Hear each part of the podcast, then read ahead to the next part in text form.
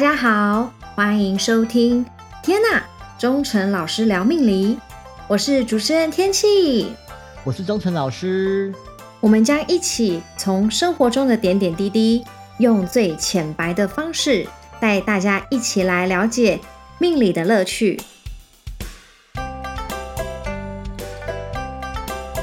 过完年了，哎，也开工开学了，很多人都有新的职业方向或者新的规划，但最重要的是呢，哎，有些人呢必须要离开现在住的地方，找到新的落脚处，诶，那就必须要找到好房子。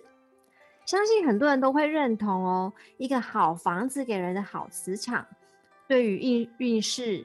对于运势会有很大的影响。是的，我们之前也聊过那么多次的居家风水，好房子要怎么找，还有甚至关于郭台铭的批给处之类的。没想到关于房子的话题那么受大家的喜爱，很多听众也希望我多讲一些有关于房子的看法。哎，这毕竟是我们人类都会遇到的问题。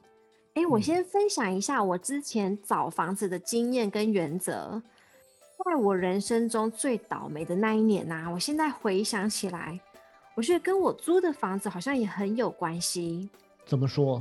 我租一个小套房，它的内格局啊，还有采光，我觉得好像没有什么大问题。但是问题就在于，它是二楼的阳台外推，然后改建的套房，就是等于说骑楼一楼骑楼的上方就是我的房间。就是房间位于悬空处，嗯，我记得我那一年啊，睡眠品质很差，然后身体的健康也很差。更倒霉的是，我还出一场车祸。哟，嗯，对啊。后来修养好了以后啊，我就尽快搬离了那个房子。但是我这个经验呢，让我啊，绝对不再选这样的那种格局的房房子去住了。真的，这样很不好。对啊，这只是我的经验啦，跟大家分享。那我们还是请钟诚老师来提供更专业的建议，要如何去挑选适合的房子。我们都知道啊，没有一百分的房子，但至少不要招来厄运吧。嗯，没错，这真的是很重要。有的时候房子的磁场啊，找对跟找不对，真是差很多。那听了天气的分享以后啊，我以前念书啊。应该也就找套房啊，对，那时候我是在我念中心大学，然后那附近有很多套房要出租。那时候啊，我第一次找房子的时候，遇到一个阿伯，那个阿伯已经八十几岁了，然后就拿着椅子坐在那个看板。你还记得早期找房子是在公布栏下面找的吧？哦，对，很传统哎。对啊，那时候因为没有网络，也没有五九一租屋网，所以只能到公布栏去看。然后呢？那个阿伯看到我就很开心的拉着我跟我说：“哦，他的套房很棒，很便宜呀，一定要去看一下。”那我就傻傻的，那应该说看阿伯的样子让我心软了，然后我就过去了。跟他过去以后呢，我就傻傻的租了。然后他跟我说：“这房子多好多好，但房间非常的窄，因为是套房，所以房厕所直接对我的床，你怎么移呢都会遇到厕所。没办法，只能继续住。当时风水只会一点点而已。”要找大的地方，哪有那么多钱啊？只是学生而已，只要委曲求全，赶快毕业。后来啊，我念博士班的时候，有了薪水了，我就可以看好一点的房子吧。对啊。然后，对，然后呢，我就找了一个十二平的套房，算不错了吧？很大哎。对，而且哦，重点是一个月才三千六百元哦，超便宜的。现在找不到这种了吧？对，还没讲完，包包水、包网路、包第四台哎。也太便宜了吧！对，好，这个在那个台中大理那边。不过我想现在房东应该没办法租这种价钱了。这个房子啊，它让我顺利的在四年半的时间拿到博士学位，运气不错吧？所以啊，等出来工作以后啊，看房的经验多了，也比较懂得如何挑选适合的套房去住。现在很多的学生啊，跟上班族啊。一开始都没办法住到好一点的房子，因为预算的关系嘛，所以只能先找小套房。那我就来分享一下，我们要如何找到好风水的套房。那我总共分成三个三个点，只要你符合这三个点，基本上就保平安的房子可以立刻租起来。你要大发找套房是很难的。哦，对，对，好，那我现在说第一点，第一点就是要有对外窗，正基本一定要，一定要，对，没有对外窗，我立立刻就是删掉。对，没错，而且对外窗一定要进到阳光是最佳的，因为阳光才能让自己有精神。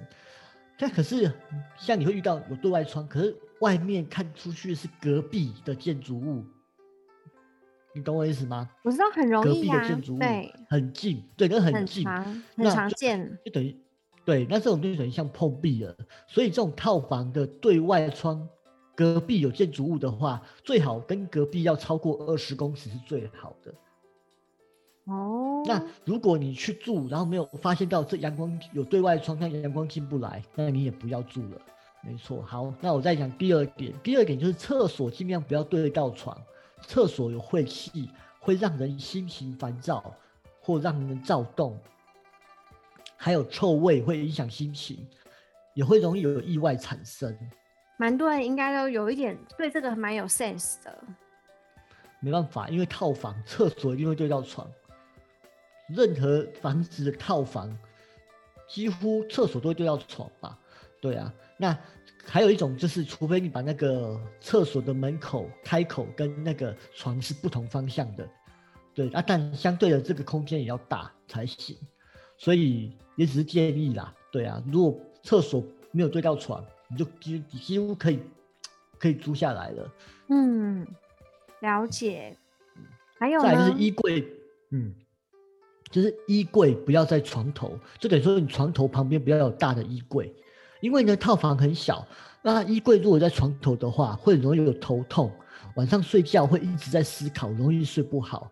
所以从这空间看来啊，衣柜只能在床头的话，至少要距离一百公分远，一百公分的一公尺啊，对对。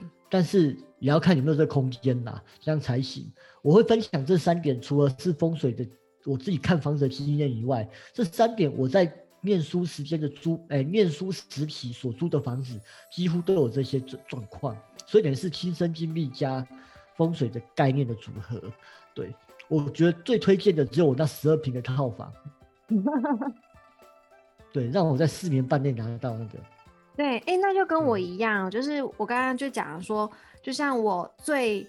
我的经验就是，我不喜欢住在就是那种骑楼的楼上，就是阳台外推的改建成那种套房，因为我的经验就是，我觉得这样很倒霉。真的，因为你你那个经验，你那个从风水来看，就是你的下面是空的，没有不够实，对，没有实，那代表就是说你在睡觉的时候会比较不踏实，而且你的很多的运势啊也会这样受影响。没错。所以老师刚刚讲的三点，我再总结一下，就是说，呃，一定要有对外窗，然后呢，床不要去对到厕所，还有衣柜也不要离床头太近，小于一公尺。没错，当然不过还有要，但有些人呢还会要求，哎，老师要不要看方位？有，但是如果再看下去，你就没地方住了。所以倒不如先找个地方住，求平安，再做下一步的规划，下一个阶段的规划比较好。对啊，因为有时候像尤其是学生，预算根本不多，你可以挑的其实有限。嗯，那老师，我们可不可以用奇门遁甲方式？我记得老师在奇门遁甲这方面也是非常专业拿手的。那我们可以不可以在家里来做一些布局呀？让我们在工作或是事业、桃花之类的，可以更顺利一些呢？当然可以呀，不过还是要先找到房子啊。当然，找到房子也不是那么快的事情。那你如果你想要马上改变整体运势的话，奇门遁甲是可以帮点忙，但要因为是套房，你要提升整体很难。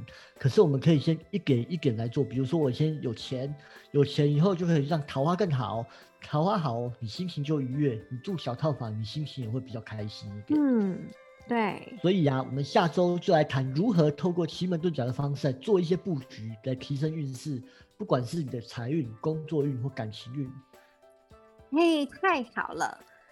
如果啊，你还没来得及找到好房子，或者是你现在正在寄人篱下，你也不好去跟动格局装潢啊，那我们就可以跟钟诚老师来学习，用奇门遁甲布局法，先改善一下低迷的运势。没错。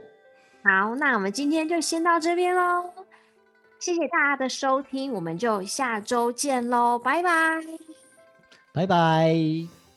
如果有任何的意见或想法，欢迎留言或写信给我们哦。如果大家对命理有任何疑难杂症，也非常欢迎来信哦。